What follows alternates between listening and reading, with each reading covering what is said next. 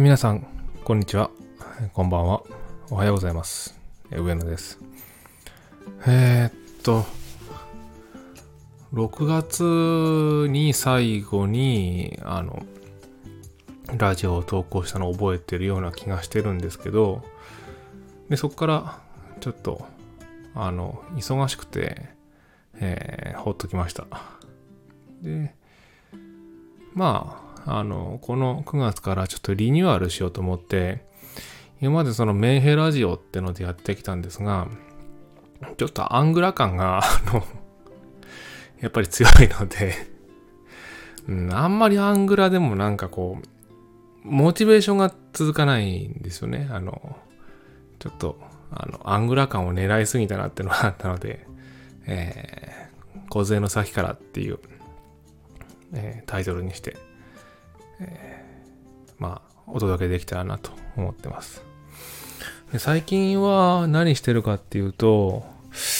何してんだろうね。あの、本、本読んでますね。まあ、いくつか読んだんですけど、印象的だったのが、あの、ヘーゲル。えーっと、17世紀かな？ヘーゲルって。17世紀だよね。うん、17世紀の、あの、プロイセンの哲学者の、ドイツとは言わないよね。ドイツないもんね、その時に。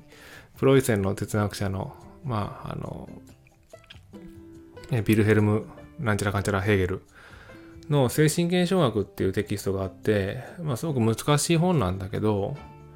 20代の頃から、まあ、たびたびチャレンジは、えーして、挫折してを繰り返してるんですが、あの、この今になって、あの、新しい役が出たんですよね。今年かなこれ。えーっと、今年ですね。違う、今年じゃないわ。2018年に。あの、熊野澄彦先生の、東大の熊野澄彦先生が精神現象学を新しく訳されて、まあ、それまでは僕も岩波のヘーゲル全集の、あの、金子先生の役とかで読んでたんですけど、うん。なんかこう、印象新たに精神現象学が蘇ったので、今、パラパラと読んでるんですけど、あの、やっぱ20代の時と30代の時、今30、今4か、そこら辺なんですけど、まあ、なんていうのかな、今振り返ってみると、その20代の頃、ヘーゲル読んでますなんて言ってたけど、まあ、何も分かっちゃいなかったんだなってのは、強烈に思いますね。うん。例えばその有名な、あの、弁証法っていう概念にしても、うん、何にも分かってなかったんだなって。その何も分かってないってのは、そのあまりにも勘どころを外してしまっている。うん本当にそういう あの、トンチンカンなことを考えたなってのを思いますね。まあまあ、20代なんてのはそんなもんなのかもしれないですけどね。今はモラトリアムも伸びてますから。うん、まあ20代いっぱいはそういうトンチンカンなことを考えるのが普通なのかもしれないですけど、うん、あのーただもう、なんていうのかね、このさ、今読んで、その20代の頃に自分がやった誤読というのが、じゃああまりにひどすぎるなっていうのは本当に思ってて、例えば、タイトルが読めてないんですよね。あの、精神現象学って、あの、精神、えー、フェナモノ、えーフェノモノロジー、えーななんていうら、ガイストなんですけど、要はガイストについての、まあ、現象学なわけですよ。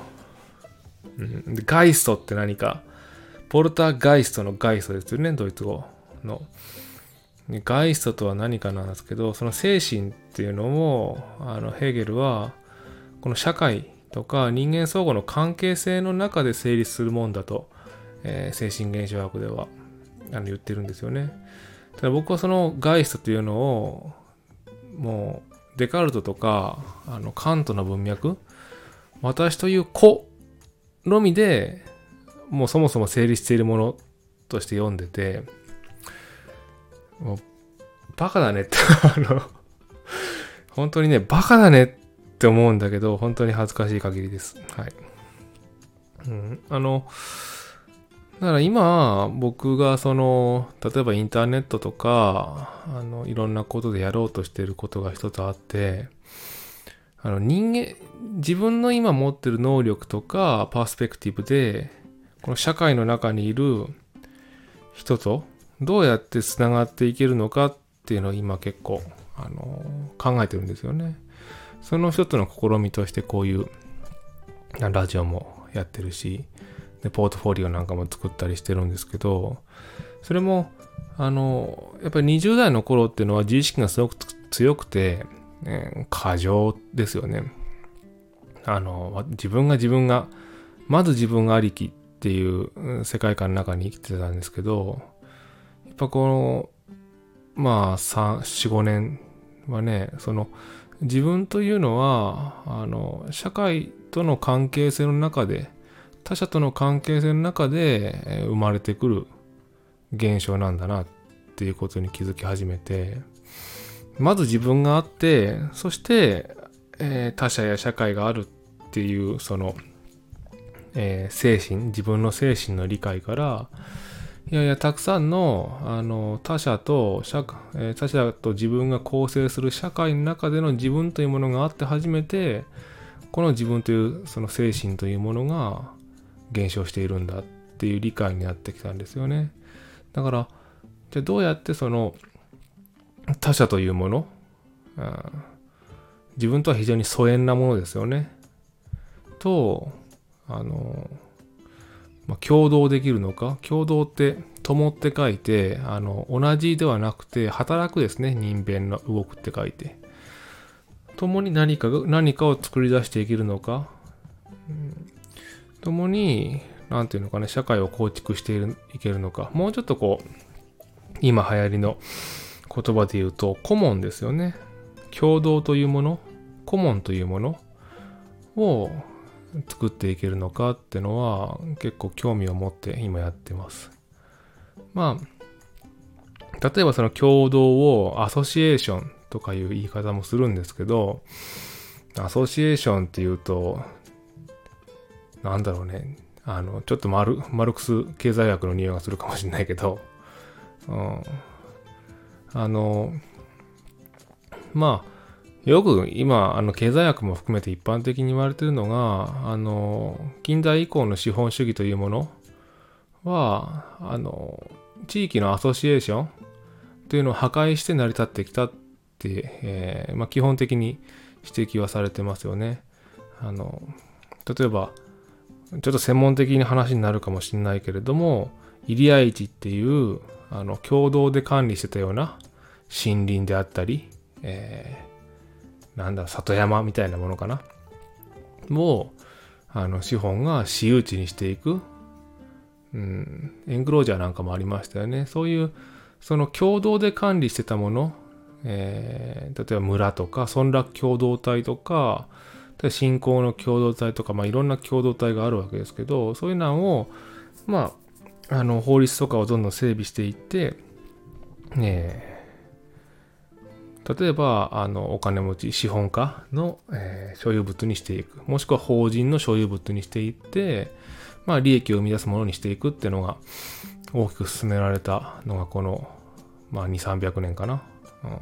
うん、なんですけど、その過程でやっぱり、あの、かつてのね、あの、まあ、なんていうのが自治会的な組織であったり、公って言われる日本だったら組織であったり、その、門徒を中心とした、えー、仏教のね、あの、一つの共同体であったり、信仰の共同体っていうのは弱くなりましたよね。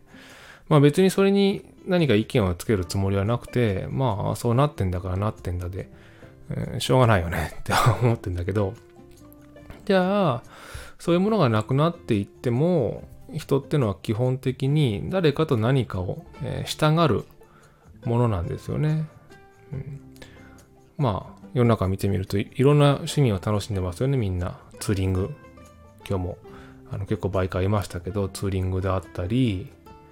えー、今、あの、サイクリング、自転車なんかも結構熱い趣味ですよね。あとサウナとか、えー、音楽とか、まあ、運動とか、まあ、いろんな趣味があって、その、えー、つながりでいろいろみんなつながっていってる。やっぱり人間っていうのは社会を形成していく生き物なので、そういうその遅延的な共同体というのが、伝統的な共同体がなくなっても、何か横のつながりを作っていって、うん、まあそうじゃないと精神というものが成り立たないので、えー、そういうもんなんですけど、じゃあ、自分はどうなのかなっていう。自分は、どういう、その、まあ、特技？特技？特技っていうかな、そのアプローチの仕方があって、どういうふうに他者と関わっていけるのか？で、僕なんかはその性格的にあまりお金を返してつながるっていうのに、えー、どうも昔から興味を持てない体質なので、うん、だか会社を起こすとか、何かプロジェクト、お金になるプロジェクトを進めていくっていうタイプではないんですよね。どちらかというと、お金にならないことに熱中してしまうタイプなので、じゃあ今いかにこう、お金にならないこと、まあ、逆に損するようなことでもいいんだけど、で、人と繋がっていけるのかな、うん、えー、っていうのをね、ちょっと模索してます。まあこういうラジオなんかもそうですよね。これは別にお金かか、双方にお金はかかってないですから、もちろん、スタンド FM っていう運営会社は、これで広告収入とか得てますけど、これを、えー、生産してる人、えー、僕ですよね。で、消費してる人、聞いてくれてる人は、金銭で結ばれてるわけではないので、うん、あの、その、消費者と生産者ってのが、金銭で結ばれていないので、これは消費カルチャーの中には入らないんですよね。なので、えー、まあちょっと、こういう試みというのを、えー、興味持ってるんで、うん、だから、あの20代の頃読んで決定的な誤読をしていたそのヘーゲルの精神現象学っていうものも新たにそのこの5年ぐらいで強く感じ始めた社会とか他者との関わりの中での自分それありきでの自分っていうのを意識しながら読むと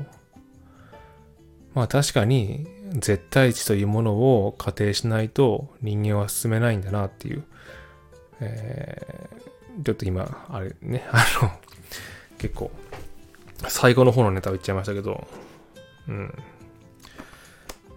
あの、思ってます。だから、あのヘーゲルが面白くなってきましたね。うん。カントなんかも読みたくて買ってるんですけど、まあまあ、そんな感じです。だからちょっと、えー、この秋から、えー、冬にかけては、ヘーゲルに取り組んでいきたいなと思ってます。まあ、精神現象学は、えー、まだ読み切れてないので全部、あの、死ぬまでに一回読んでおきたいので、読もうかなと思ってます。今日、え出てきた本なんかは、あの、また貼っときますね。あとね、やっぱね、この精神現象学のあの入門書として、この斎藤浩平さんのあの100分で名著、NHK の。これめちゃくちゃ良かったので、これもおすすめしておきます。まあ一応、読書の秋ですので、皆さん何か読んでる本ありますか？もしあれば、まあ、ぜひぜひ、マストドンとかで繋がってくれてる人は教えてください。では、バイバイ。